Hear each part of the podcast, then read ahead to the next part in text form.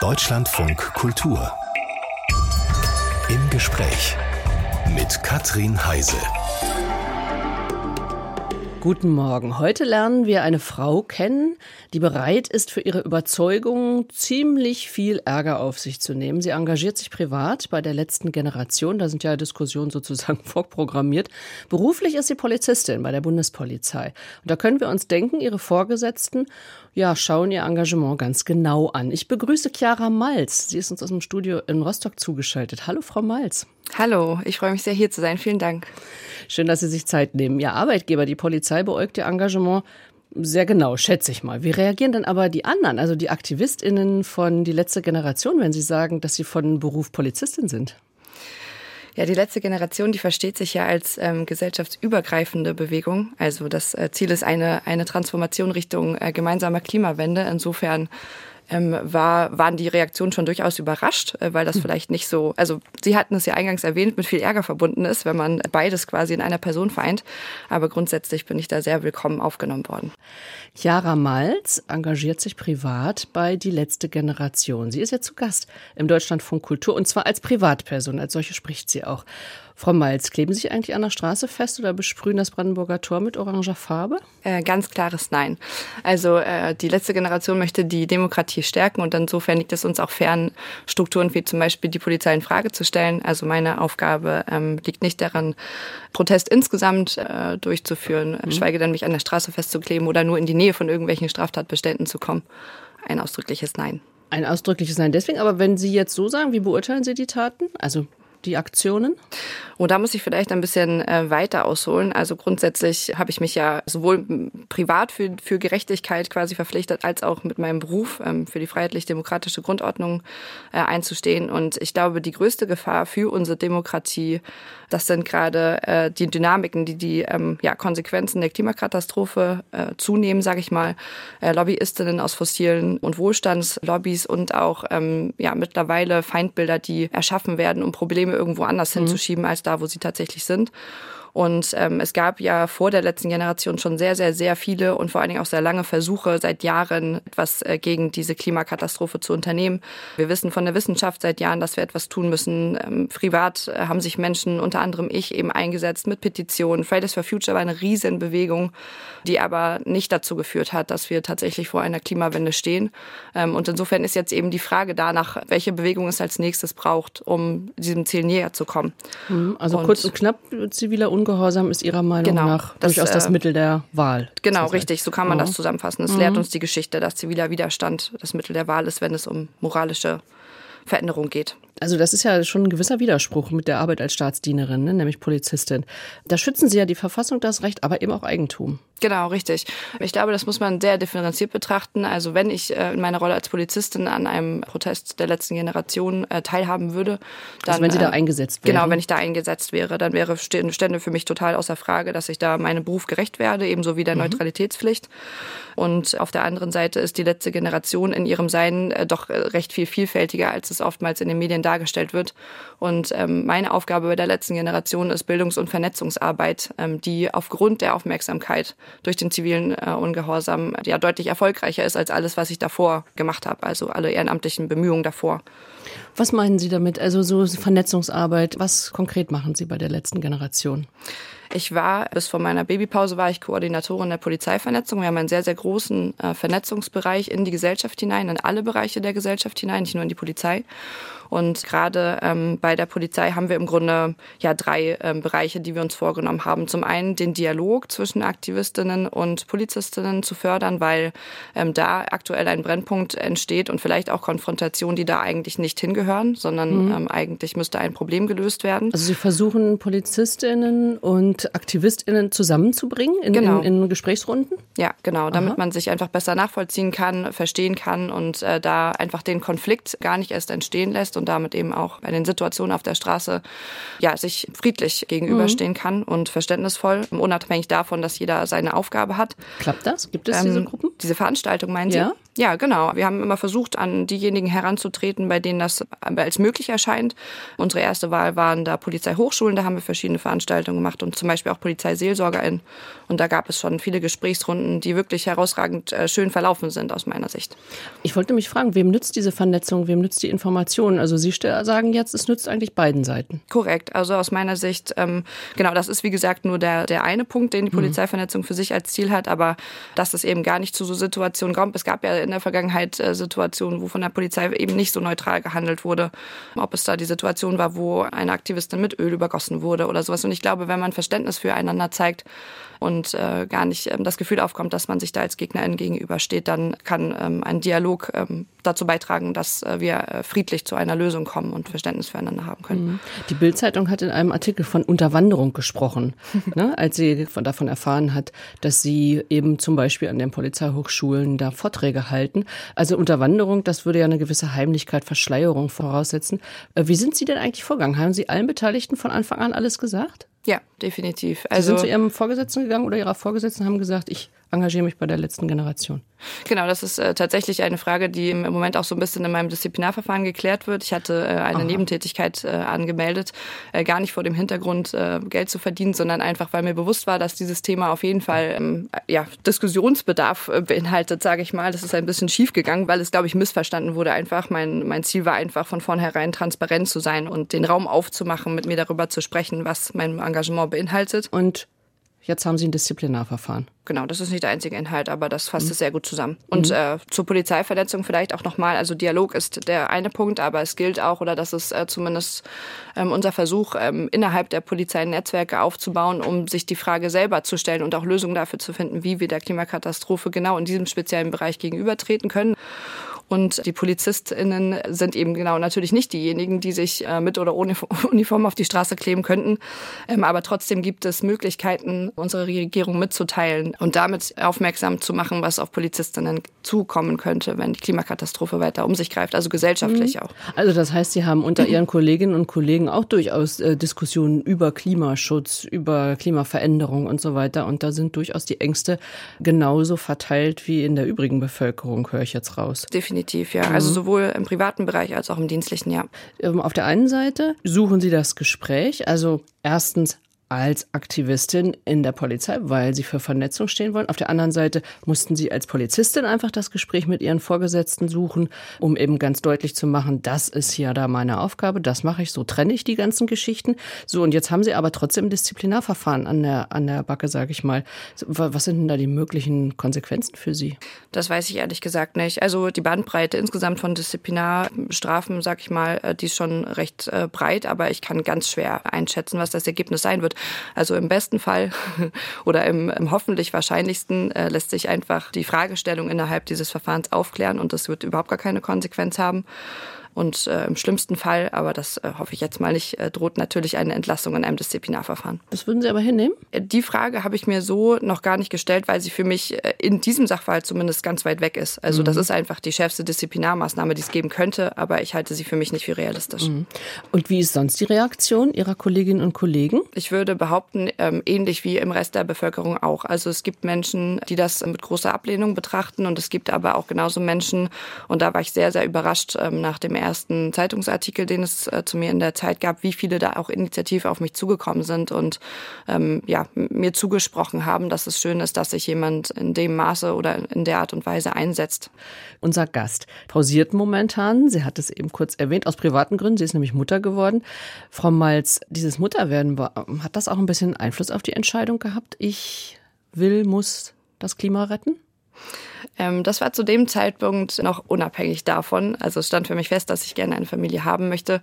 Aber zu dem Zeitpunkt, wo ich angefangen habe, mich im Klimabereich ähm, auch unabhängig von der letzten Generation zu engagieren, hat das tatsächlich noch gar keine Rolle gespielt. Nichtsdestotrotz mhm. bekräftigt das natürlich jetzt gerade mein, mhm. mein Engagement nochmal sehr deutlich, ja. Was gab den Anstoß, also sich zu engagieren? Ähm, meine Schwester hat mich tatsächlich irgendwann einfach mal mitgeschleppt äh, zu einer Regionalgruppe. Cradle to Cradle Kreislaufwirtschaftsprinzip ist das. Zu dem Zeitpunkt hatte ich, gehörte ich noch zu der ähm, gesellschaftlichen Gruppe, die vom Klimawandel gar nicht so viel mitbekommen hatten.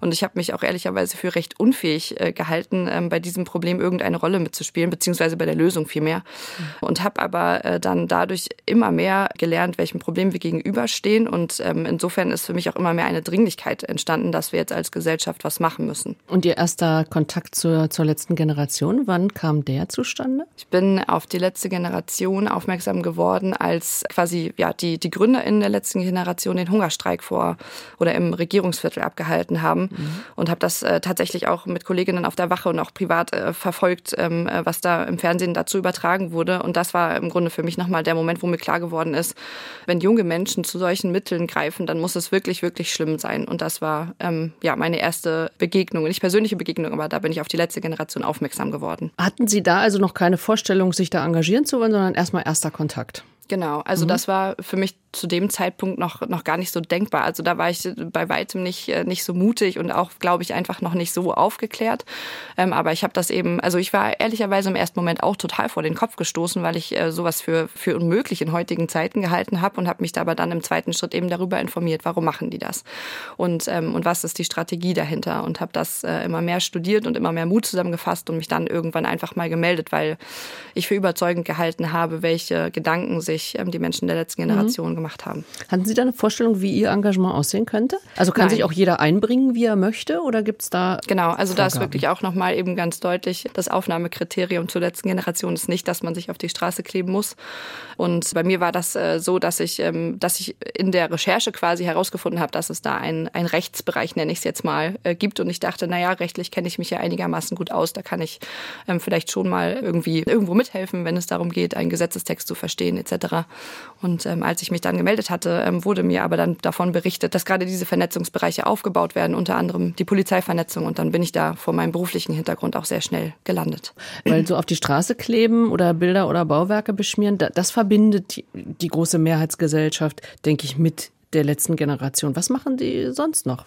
Also grundsätzlich dient dieser Bereich, den Sie jetzt gerade benannt haben, erst einmal darum, Aufmerksamkeit für ein Thema zu generieren, ähm, welches vorher einfach nicht die Aufmerksamkeit bekommen hat, beziehungsweise zumindest nicht die Aufmerksamkeit für die Dringlichkeit, dass wir jetzt wirklich was machen müssen. Und äh, angefangen hat es sicherlich, also gerade auch mit dem Hungerstreik, damit äh, für Aufmerksamkeit zu sorgen und auch die, die Straßenproteste, die sollen genau das. Also die sollen ähm, eine, eine Plattform generieren, eine Klimalobby nenne ich es jetzt einfach mal, die dann genau aus diesem Grund eben mit dem Namen Letzte Generation andere Veranstaltungen auch machen kann. Wir machen in ganz, ganz vielen Städten jede Woche ähm, an vielen Tagen Veranstaltungen, wo wir Informationen an die Bevölkerung ähm, übermitteln. Bei der Polizeivernetzung, genauso wie in ganz vielen anderen Bereichen, äh, machen wir diese Veranstaltungen, wo wir gemeinsam überlegen, wie wir jetzt vorgehen können. Wir haben neben den Protesten ja ganz am Anfang auch schon Vorschläge gemacht, was die unmittelbaren Maßnahmen sein könnten, äh, zu dem dem Zeitpunkt war das das 9-Euro-Ticket, äh, was man schnell umsetzen könnte und Tempo 100 auf den Tempo Autobahnen. 100 auf den Autobahnen, genau, danke. Und, ähm, und als weiteren Vorschlag, wie man zu einer gemeinsamen Lösung kommen könnte, zu einer partizipativen Möglichkeit, ähm, Demokratie noch handlungsfähiger zu machen, weil wir eben nur noch sehr wenig Zeit haben, haben wir den Gesellschaftsrat vorgeschlagen. Das vielleicht so als Auszug. Und also vielleicht auch nochmal äh, für die Zukunft wird es auch noch deutlich mehr konstruktive ähm, Ideen von uns geben. Mhm. Allerdings konstruktive Ideen, bei denen, wenn der Absender letzte Generation ist, viele viele gar nicht mehr zuhören. Das ist ja Sie haben es ja jetzt auch gerade beobachten können bei den ähm, Bauernprotesten. Die waren ja mindestens so blockierend, wie es die Klimakleber sind. Sind ja auch, auch von politischer Seite ständig miteinander verglichen worden. Aber äh, da hatte man doch jetzt so den Eindruck, dass diese Blockaden der Bäuerinnen und Bauern zwar auch Ärger, aber doch eine ganz andere Akzeptanz gefunden haben und in der Bevölkerung jedenfalls anders aufgenommen worden sind. Ähm, haben Sie sich das auch angeguckt und gefragt, warum das so ist? Ja, ich glaube schon, dass wir ähm, mit der Klimakatastrophe die Schwierigkeit haben, dass das einfach was ganz, ganz Abstraktes ist. Und ähm, das geht mir ehrlicherweise auch noch so, dass ich mir schwer vorstellen kann, dass die Welt, in der wir jetzt gerade leben, also sowohl gesellschaftlich als auch einfach, äh, wenn wir aus dem Fenster schauen, ähm, ganz, ganz arg in Gefahr ist. Und ich glaube, das ist auch der Punkt, warum äh, Proteste, die sich mit ähm, deutlich greifbareren Dingen beschäftigen, ähm, besser nachvollziehbar sind. Äh, und zu dem, was Sie eingangs gesagt haben, das ist ähm, richtig, dass in der Presse das oft sehr konfrontativ aussieht und dass wir damit auf Ablehnung äh, treffen. Aber tatsächlich in meinem direkten Tun ist das weniger so. Also da, mhm. wenn ich mit dem Namen, sage ich jetzt mal letzte Generation, an jemanden herantrete, dann ist da sehr, sehr viel Neugier, vor allen Dingen äh, dafür, warum man sich in so eine Position begibt und vielleicht auch tatsächlich manchmal auch aufgrund genau meiner Person, ne, weil ich eben diesen, dieses private Engagement und den Beruf so vereine. Und da mhm. äh, gibt es äh, sehr, sehr viel Interesse und auch Veranstaltungen, die sehr schön ablaufen, die ich so vorher gar nicht hätte veranstalten können, ohne dass ich zur letzten Generation gehöre. Ja, weil andersrum wird ja häufig auch gesagt, also dass gerade das Anliegen, in die Diskussion zu kommen, also auf ein Problem aufmerksam zu machen, in die Diskussion zu kommen, die Diskussion, die entsteht, wenn das Wort letzte Generation fällt, ist die, dürfen die das? Warum machen die das? Genau. Sie gehören ins Gefängnis oder wie auch immer. Also, ne? Ja. Und das, das Anliegen über Umweltschutz, über Klimaschutz wird da viel weniger diskutiert. Das ist ja die Gefahr dabei. Ne? Genau, ich glaube, das ist was ganz Menschliches. Also ich glaube, da braucht man gar nicht nur ähm, in gesellschaftliche Kontexte schauen, sondern ich glaube, das kann man bei sich privat vielleicht auch feststellen. Oder ich stelle das fest, wenn ich äh, ja merke, dass irgendwas so nicht passt in meinem Leben, dann scheue ich mich sehr lange davor, mal mhm. dahinter mhm. zu schauen und nach der Lösung zu suchen. Und ich glaube, das beobachten wir gesellschaftlich auch gerade. Und ähm, ich kann aber zum Glück davon berichten, dass ich den Eindruck habe, dass das immer mehr klappt, dass wir uns eben weg ja. davon bewegen, zu fragen, ob das okay ist, sondern was wir jetzt machen müssen. Die Aktivistinnen ähm, von der letzten Generation, die gehen ja ein wirklich hohes Risiko ein, werden angezeigt, werden verurteilt, werden inhaftiert. Es gibt zum Beispiel eine Aktivistin, die wegen Nötigung und versuchter Nötigung Widerstand gegen Vollstreckungsbeamte äh, schuldig gesprochen ist und für acht Monate Gefängnis ohne Bewährung verurteilt worden ist. Ist das eigentlich allen bewusst? Ja, das ist ähm, tatsächlich ein bewusstes Risiko, was alle eingehen und äh, macht, glaube ich, auch nochmal deutlich, in was für einer Situation wir uns befinden. Und dieses Risiko wird aber keinesfalls deswegen ähm, eingegangen, weil wir die, ähm, die Nachricht verbreiten wollen, es ist jetzt sowieso alles vorbei, sondern ähm, im Grunde wird äh, die Aussicht auf eine Zukunft, wenn wir nichts gegen die Klimakatastrophe gegenübergestellt, gegen was sind die Möglichkeiten, ähm, was können wir jetzt tun, um die Menschen aufmerksam zu machen machen. Und da nehmen sehr viele Menschen der letzten Generation, was ich wirklich unheimlich beachtenswert finde, sehr, sehr hohe Konsequenzen auch auf sich. Mhm. Und es gibt aber zum Glück, also ähm, zum, zum Punkt äh, Verurteilung, auch ähm, schon einige Verurteilungen in die andere Richtung. Also Gäbe es für Sie eine Grenze, also wo Sie da nicht mehr mitmachen wollen? Grundsätzlich äh, gehöre ich zur letzten Generation, weil die Strategie, äh, also die Strategie ist sehr, sehr wissenschaftlich aufgebaut worden. Und es hat sich aus der ähm, ja, menschlichen Geschichte gezeigt, dass äh, nachhaltige Transformation immer dann am erfolgreichsten ist, wenn sie friedlich und gewaltfrei ist.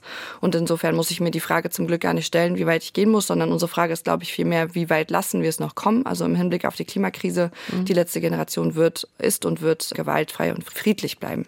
Als Polizistin und gleichzeitig Aktivistin, engagiert bei Die letzte Generation, muss ich Chiara Malz ja so manches mal rechtfertigen, zu beiden Seiten. Ich habe aber, Frau Malz, wenn ich Sie so höre, nicht das Gefühl, dass so dieses ähm, zwischen den Stühlen, dass Ihnen das zu anstrengend ist. Haben Sie schon immer so Auseinandersetzungen gesucht? Sind Sie so ein Typ? Äh, auch ganz klares Nein. Also es ist schon durchaus anstrengend, aber ähm, ich habe zum einen das Gefühl, dass es sich lohnt und dass es wichtig ist. Das ist, glaube ich, der zweite Punkt. Mhm. Also ich bin äh, Polizistin äh, geworden, nicht weil ich die Auseinandersetzung schätze, sondern weil ich mich gerne für Gerechtigkeit einsetzen möchte. Und nichts anderes tue ich bei der letzten Generation im Grunde auch, nach meinem Verständnis zumindest. Gerechtigkeit, also das große Stichwort. Sie sind 1990 in Lübeck geboren, mit einer alleinerziehenden Mutter aufgewachsen. Haben Sie da besonders schnell selbstständig werden müssen oder dürfen vielleicht auch? Oh, das ist eine gute Frage. Die habe ich mir persönlich noch gar nicht gestellt. Also ich würde äh, tatsächlich eher behaupten, jetzt gerade auch in dem Kontext gesehen, dass es bei uns ähm, weniger so war, dass äh, wir politisch diskutiert haben. Also mhm. klar haben wir uns äh, Fragen gestellt zu gesellschaftlichen Werten, ne, zu Liebe, zu Gerechtigkeit und so weiter. Ähm, aber ich glaube gerade, also meine Schwester ist nur anderthalb Jahre jünger als ich. Bei uns ging es viel darum, den Alltag zu schaffen und mhm. äh, viel Platz für etwas anderes war da oft gar nicht. Mhm. Also vielleicht dann die Augen geöffnet für besonders für, für soziale Belange. Auch weniger. So, also, achso, ich dachte also so aus eigenem, aus ähm, eigenem Erleben heraus, dachte ich vielleicht. Nee, es ging, also ich konnte mir von meiner Mutter auf jeden Fall sehr gut abschauen, wie es auch bei einer wirklich, wirklich wahnsinnig schwierigen Situation möglich ist, äh, zwei Kinder großzuziehen und das vielleicht ähm, auch gar nicht so schlecht. Eigenlob stinkt, ich weiß. Aber das äh, sollte vielmehr ein Kompliment an meine Mutter sein, dass sie uns auf jeden Fall gezeigt hat, dass ähm, egal wie schlimm die Situation ist, man schafft das doch irgendwie. Mhm. Also meine Mutter war auf jeden Fall sehr selbstständig. Selbstständig und, und auch eben selbstbewusst. Ne? Also Selbstbewusstsein genau. ist ihnen auch nicht irgendwie, ist auch nicht da irgendwie runtergehalten oder unterm Deckel gehalten worden, sondern durchaus gefördert worden. Sie mussten auf eigenen Beinen stehen wurde gefördert, kann ich aber für mich tatsächlich gar nicht so sagen, dass ich das sehr äh, angenommen habe. Also ich bin äh, eher ein Mensch, der sich zehnmal überlegt, ob ich das Wort erhebe oder nicht, ich bin sehr zurückhaltend. Aber einfach durch das äh, Informieren werde ich selbstbewusster in dem, was ich sage oder präsentieren möchte. Aber mhm. das äh, fällt mir noch immer schwer und war auf jeden Fall ein, ein sehr langer Weg. Ah ja, Sie, Sie sind zu einer Wal äh, auf eine Waldorfschule gegangen. Ja, da muss man ja auch. Also Waldorfschule äh, gibt es ja auch viele Vorurteile in der Gesellschaft gegen. Also so abwertende Vorurteile können ihren Namen tanzen, aber sind nicht vorbereitet auf die äh, Leistungsgesellschaft. Wie haben Sie das erlebt? Ähm, ja, da ist für mich die Frage, ob Leistungsgesellschaft eben die Gesellschaft ist, mhm. die wir leben wollen. Also die Waldorfschule ähm, unterscheidet sich äh, von staatlichen Schulen eben äh, darin, dass nicht für eine Leistungsgesellschaft kleine fertige Menschen produziert werden sollen, sage ich jetzt mal ganz flapsig, sondern es geht in der Tat darum, die, äh, die Stärken der einzelnen Kinder herauszuarbeiten und sie zu unterstützen in dem, wie sie sind und daraus eine Gesellschaft zu formen, die eben gemeinschaftlich und gemeinwohlorientiert äh, miteinander leben kann. Und dann ist der Unterschied dann zur, zur tatsächlichen Gesellschaft Gesellschaft, wo das manchmal nicht so funktioniert, doch recht groß. Aber ich finde äh, schön, dass ich diese Werte in mir trage und ähm, mit dazu beitragen kann, dass wir uns in diese Richtung entwickeln. Mhm. Und das, was bei Ihnen gefordert worden das haben Sie ja jetzt auch schon mehrfach gesagt, ist so der Gerechtigkeitssinn. Da dann zur Polizei zu gehen, ist aber für Waldorfschüler, glaube ich, wir haben Ihre, Ihre Freundinnen, Freunde, Mitschülerinnen, Mitschüler reagiert, als das der Wunsch aufkam ja, ich bin in einer, ich nenne das jetzt mal äh, so neumodernen Blase groß geworden, wo die Polizei das Bild von, von Hüterin der Gerechtigkeit und Freundin und Helferin äh, vertreten hat. Und mit dem ähm, Hintergrund habe ich mich auch bei der Polizei beworben. Insofern war da gar nicht so großartige so. Überraschung. Okay. Äh, tatsächlich auch innerhalb meiner Klasse auf der Waldorfschule nicht. Also da ähm, war total viel Zuversicht und ja, Zuspruch äh, zu diesem Berufswunsch.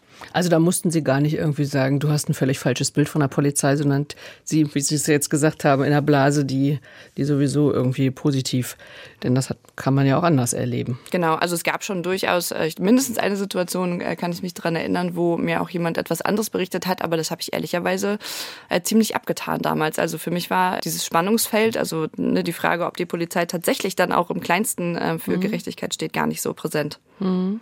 Wie haben Sie die Ausbildung empfunden? Sehr isoliert, wobei ich das jetzt äh, wertungsfrei sage. Also ähm, wir sind ja in der, innerhalb der Ausbildung sehr viel gemeinsam unterwegs und sind auch in Kasernen untergebracht. Und ähm, ich hatte ähm, aber schon das Gefühl, dass äh, sich das Bild da mehr verstärkt hat. Also wir haben sehr viele Unterrichte, gerade auch zu Staats- und Verfassungsrecht, wo es um demokratische Inhalte geht. Natürlich ne, so die ganz klassischen Rechtsunterrichte auch, aber mein Bild wurde zumindest da noch nicht auf den Kopf gestellt. Da noch nicht. Genau. ja, ich äh, führe dann sofort weiter auf. Ich nehme das als Frage wahr. Mhm. Nein, grundsätzlich äh, bin ich der Überzeugung, dass viele, die bei der Polizei sind und auch die Polizei als Organisation diesen Anspruch hat ähm, und aber da äh, zum Teil einfach noch im Widerspruch zu ihrer Geschichte steht. Also die, die Polizei ist ja nicht ähm, aus dem Gerechtigkeitssinn heraus entstanden, sondern äh, um für Ordnung zu sorgen. Und Ordnung ähm, war ja äh, zu, de zu dem Zeitpunkt, wo Polizei entstanden ist, immer die Frage derjenigen, die die Ordnung definiert haben. Und äh, das ist auch so eine, ja, ich nenne das jetzt mal so ein Paradox oder so eine Ambivalenz innerhalb der Polizei, die ich äh, oft äh, zu spüren bekomme, dass man oft an Stellen kommt, man in einer Art Dilemma mhm. steckt, weil eben zum Beispiel das aktuelle Recht nicht, äh, nicht irgendwann nicht mehr mit dem Grundgesetz vereinbar ist. Und das sind schwierige Situationen auf jeden Fall, ähm, die uns, glaube ich, jetzt auch immer mehr bevorstehen. Was meinen Sie da konkret mit, weil Sie gerade sagen, da stehen Grundgesetz und Gesetze manchmal gegen sich gegenüber und man kommt in ein Dilemma. Was meinen Sie da konkret?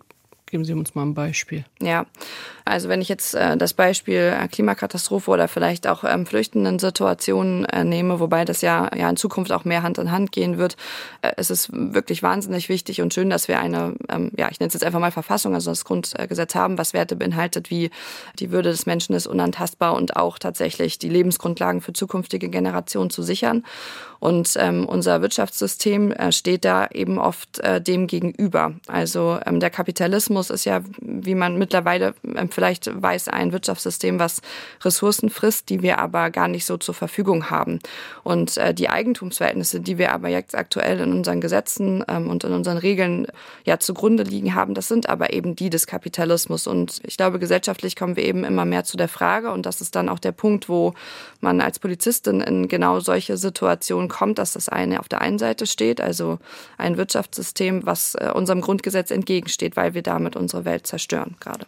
Jetzt sind Sie bei der Bundespolizei, das heißt also genau die Situation, die Sie jetzt eben kurz so erwähnt haben, also mit äh, Flüchtlingen konfrontiert zu werden, das gehört zu Ihren Aufgaben. Was genau. ist denn das dann für eine Situation? Also Sie sind auf der einen Seite Polizistin und dann kommt Ihnen eine geflüchtete Familie entgegen. Genau.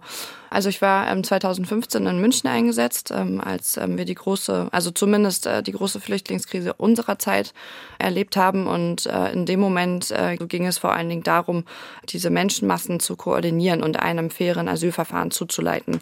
Und die Hoffnung war ja, dass ähm, nach dieser Situation Europa es schafft, ein gemeinsames Flüchtlingssystem irgendwie aufzubauen. Und das ist ähm, aus meiner Sicht bis jetzt gescheitert. Es kommt immer mehr zu, zu einzelstaatlichen Regelungen, die sich teilweise auch widersprechen. Und das mhm. ist äh, genau der Punkt, wo sich diese Regelungen dann, dann so widersprechen, dass wir vor der Situation stehen, es im Grunde gar nicht recht machen zu können. Also das Was machen Sie denn dann aber? Hm, zum Beispiel, also ich bin ja in, äh, in Rostock eingesetzt am Überseehafen oder war das ähm, ähm, bis vor kurzem. Und da gibt es zum Beispiel die Situation, dass jetzt, ähm, dass die skandinavischen Länder ihre Asylpolitik äh, verändern, also ähm, verschärfen, äh, nenne ich es mal. Und ähm, viele ähm, Geflüchtete dann eben ja die in die andere Richtung wieder unterwegs sind. Deutschland eben auch beziehungsweise dass äh, das Dublin, äh, die Dublin-Regelung vorsehen, dass Schweden für das Asylverfahren zuständig ist und es dann, ja, wenn man das nicht anders löst, zu einer Art Ping-Pong-Spiel kommt. Ach, dann werden die Geflüchteten immer hin und her auf genau. die Fähren geschickt. Ja, weil es eben die mhm. Regelungen so vorsehen im Moment. Und Sie als Polizistin machen was? Genau, also ich, äh, ich setze im Grunde, also das ist meine Aufgabe, diese Maßnahme dann mhm. nach den geltenden Regeln so umzusetzen. Mhm. Von der Polizistin Chiara Malz haben wir ja gerade so ein bisschen was über die Aufgaben als Bundespolizistin gehört. Und wir haben aber auch gehört, Frau Malz, mit welchen Gefühlen Sie da eigentlich ähm, zu kämpfen haben. Also ich höre jedenfalls Zweifel gegenüber den Gesetzen, die Sie umsetzen müssen, daraus, oder? Ja, und ähm, es gibt aber glücklicherweise auch Möglichkeiten, diese Zweifel auch kundzutun. Also das wollte ich nämlich gerade fragen. Wie werden Sie damit fertig, wenn Sie sie ja trotzdem, ich verstehe so, Sie haben Zweifel an den Gesetzen, setzen sie aber um, weil das Ihr Beruf ist. Genau. Mhm. Es gibt ähm, die Möglichkeit für Polizistinnen äh, zu remonstrieren, wenn sie der Überzeugung sind, dass Weisungen so ähm, nicht korrekt sind, nenne ich es mal. Zu remonstrieren, habe ich das richtig Remonstrieren, genau. Was genau. ist das für, was bedeutet das? Das bedeutet, dass ich gegenüber meinem Vorgesetzten eben die Einschätzung äh, kundgebe, dass diese Maßnahme nicht rechtmäßig ist. Mhm. Und ähm, im spätesten Fall, also das ist im Grunde so ähm, das oberste Gebot der Remonstrationspflicht gegen die Menschenwürde verstößt. Und das ist als Polizistin manchmal gar nicht so einfach. Die Polizei ist ja sehr hierarchisch aufgebaut und ja, da funktioniert äh, einfach tatsächlich viel oder es ist einfach so, dass da viel ähm, nach äh, Befehl und Gehorsam funktioniert und eben auch ähm, vor dem Hintergrund der Neutralitätspflicht. Aber das sind Situationen, mit denen ich, bei denen ich durchaus ähm, ja diese Remonstration auch wähle und sage, an dieser Stelle glaube ich, ähm, ist eben so ein Punkt, wo das Grundgesetz äh, dem gegenübersteht, was wir hier gerade machen. Bevor Sie jetzt zu Ihrem Vorgesetzten oder Ihrer Vorgesetzten gehen, gibt es da auch Diskussionen unter Kolleginnen und Kollegen? Ja, und die sind äh, dann auch wieder tatsächlich ganz vielfältig. Also ich hatte zum Glück ähm, viele Situationen auch schon, wo gerade niedrigrangigere Kollegen froh darum sind, wenn dann so eine Aktion mal kommt, weil ja, weil so das Fahrwasser doch oft ist, einfach zu machen, was äh, ja, was einem gesagt wird, nenne ich es jetzt mal. Mhm. Also man hat ja sowieso den Eindruck, wenn man das beobachtet, dass die Polizei, also äh, ganz konkret die Polizisten und Polizistinnen, so wie Sie, ja, ähm, ich sage jetzt mal in Anführungsstrichen, so zwischen die Fronten geraten, also angesichts der Weltlage, auf Demonstrationen und so weiter. Haben Sie nicht auch Sorge, dass Ihr Beruf härter und komplizierter, ja, aber vor allem härter werden wird? Ja, und das ist ähm, tatsächlich auch das Bewusstsein, was ich gerne auch ähm, bei anderen Polizistinnen und Polizisten so ein bisschen ja antriggern möchte. Also für meinen Teil bin ich ähm, nicht mit dem Bewusstsein zur Polizei ge äh, gegangen, dass es mal zu solchen Situationen kommen könnte. Also wir sind ja in einer sehr, sehr friedlichen gesellschaftlichen Situation groß geworden und jetzt nehmen eben diese Spannungsfelder zu. Also der naturgemäß landen ähm, Problemfelder dann bei der Polizei, wenn sie woanders nicht gelöst wurden. Also ob ähm, jetzt gesellschaftlich oder durch die Regierung oder wie auch immer. Und es gab schon ähm, ja, geschichtliche Situationen, wo das gefährliche Ausmaße angenommen hat, wo ja eben dann äh, Regierungen sich nicht mehr an die moralischen Grundrechte unserer Gesellschaft ähm, gehalten haben. Und äh, ich habe zumindest die Befürchtung, dass gerade dann, wenn die Dynamik der Klimakatastrophe zunimmt, wir können uns daran erinnern, wie Menschen sich verhalten haben, als es um Klopapier ging in der Corona-Zeit. Und wenn es dann um äh, Wasser, Nahrungsmittel und Lebensraum geht, dann, ähm, ja, dann ist das, glaube ich, nochmal was anderes. Mhm. Also Sie werden ja als Polizistin auf Demonstrationen auch damit konfrontiert, dass Leute ja nun gerade auf die Straße gehen, wenn ihnen zum Beispiel die Veränderungen zu schnell gehen. Überhaupt, wenn sich zu viel verändert, wenn sie sich nicht mitgenommen fühlen, genau. wenn sie sich bevormundet fühlen. So. Jetzt ist das ja aber dieses schnell, geschwind, Leute mitnehmen. Haben Sie persönlich die Geduld, alle jetzt von dem zu überzeugen, für das Sie stehen, nämlich Klimaschutz? Also haben Sie die Geduld, sie alle zu überzeugen, mitzunehmen? Das ist äh, zumindest der Anspruch, wobei man eben gleichzeitig auch sagen muss, dass die Klimakatastrophe deswegen ja so besonders ist, weil wir keine Zeit haben. Und deswegen ähm, ist der Versuch der letzten Generation insbesondere diejenigen mitzunehmen, die wir jetzt brauchen, um zukunftsweisende Entscheidungen zu treffen. Und ganz äh, ausdrücklich, wir sind aber der Überzeugung, dass das am besten dadurch funktioniert, indem man die Gesamtgesellschaft mitnimmt und ähm, dass wir äh, die Gesellschaft oder unsere Demokratie dadurch stärken, dass wir mehr Bürgerbeteiligungsformate machen, um auch das mhm. Potenzial innerhalb der Gesellschaft abzuschöpfen, um eine, einer gemeinsamen Lösung näher zu kommen. Also wenn ich Sie jetzt als Politikerin meinetwegen mal anspreche, was würden Sie sich denn wünschen, wie unsere Gesellschaft sich auf eben so zukünftige Herausforderungen, wie Sie sich jetzt die auch vorstellen, wie sie sich darauf einstellt? Also ich bin sehr glücklich darum, dass wir in der Demokratie leben, in der wir heute leben und ähm, dass ich diese Demokratie auch mit schützen darf. Und trotzdem bin ich der Überzeugung, dass wir ähm, kritikfähig sein dürfen und reflektions reflexionsfähig sein müssen, um sie noch mhm. weiter fortzuentwickeln. Und ich glaube, dass wir jetzt momentan noch ein paar Probleme zu lösen haben. Also dass äh, Lobbyistinnen eben viel Einfluss haben, dass es immer nicht nur um ein Thema geht, sondern auch darum, eben die nächsten WählerInnen Stimmen zu generieren. Und ich kann mir vorstellen, dass ähm, Bürgerbeteiligungsformate, in welcher Form auch immer, dazu beitragen können, dass wir krisenfest da sein können. Mhm. Bloß wobei man sich natürlich immer ähm, irgendwie engagiert, wenn man die Hoffnung hat, dass das, wofür man sich engagiert, dann auch umgesetzt wird. Und wenn dann aber andere mit einem vielleicht etwas anders gearteten Engagement, also wenn das da alles aufeinander, der Kompromiss, ich will auf den Kompromiss, Kompromisse ja. sind oft schwer zu ja, ertragen. Das, das, ist richtig, genau. Wobei ähm, wir ja eben keine konkrete Lösung vorschlagen, sondern genau den Kompromiss ja vorschlagen. Also uns geht es ja, die, diese beiden Forderungen, äh, 9-Euro-Ticket äh, und äh, Tempo 100 waren im Grunde dazu da, um zu zeigen, es gibt Maßnahmen, die wir direkt umsetzen könnten. Ähm, wir machen es aber nicht. Oder unsere Regierung ist dazu ähm, nicht in der Lage, wie auch immer man das frame möchte. Der Gesellschaftsrat ist aber unser Vorschlag, der eben gar nicht äh, sagen soll, wir haben jetzt die einzig richtige Lösung, sondern wir möchten insbesondere, dass wir dieses Problem anerkennen und jetzt gemeinsam ins Handeln kommen. Also die letzte mhm. Generation Generation ist nicht die letzte Generation, weil nach uns alles vorbei ist, sondern wir sind die Generation, die diese Möglichkeit noch hat und äh, unsere Demokratie stärken kann. Frau Malz, das klingt anstrengend. Wo tanken Sie Kraft? Äh, bei meiner Familie, bei meiner Schwester, bei meiner Tochter, bei meiner Mutter, bei meinem Mann. Äh, ich habe ganz viele Menschen um mich herum und tatsächlich ist das, Entschuldigung, jetzt äh, hatte ich einen Frosch im Hals, auch ein ganz, ganz wichtiger Teil innerhalb der Bewegung, dass man immer auch regeneriert und regenerative Systeme schafft, die sich gegenseitig stärken und Energie schenken. Was entspannt Sie besonders? Musik. Chiara Malz hier im Gespräch im Deutschlandfunk Kultur. Ich wünsche Ihnen einen schönen Tag noch. Dankeschön, Ihnen auch.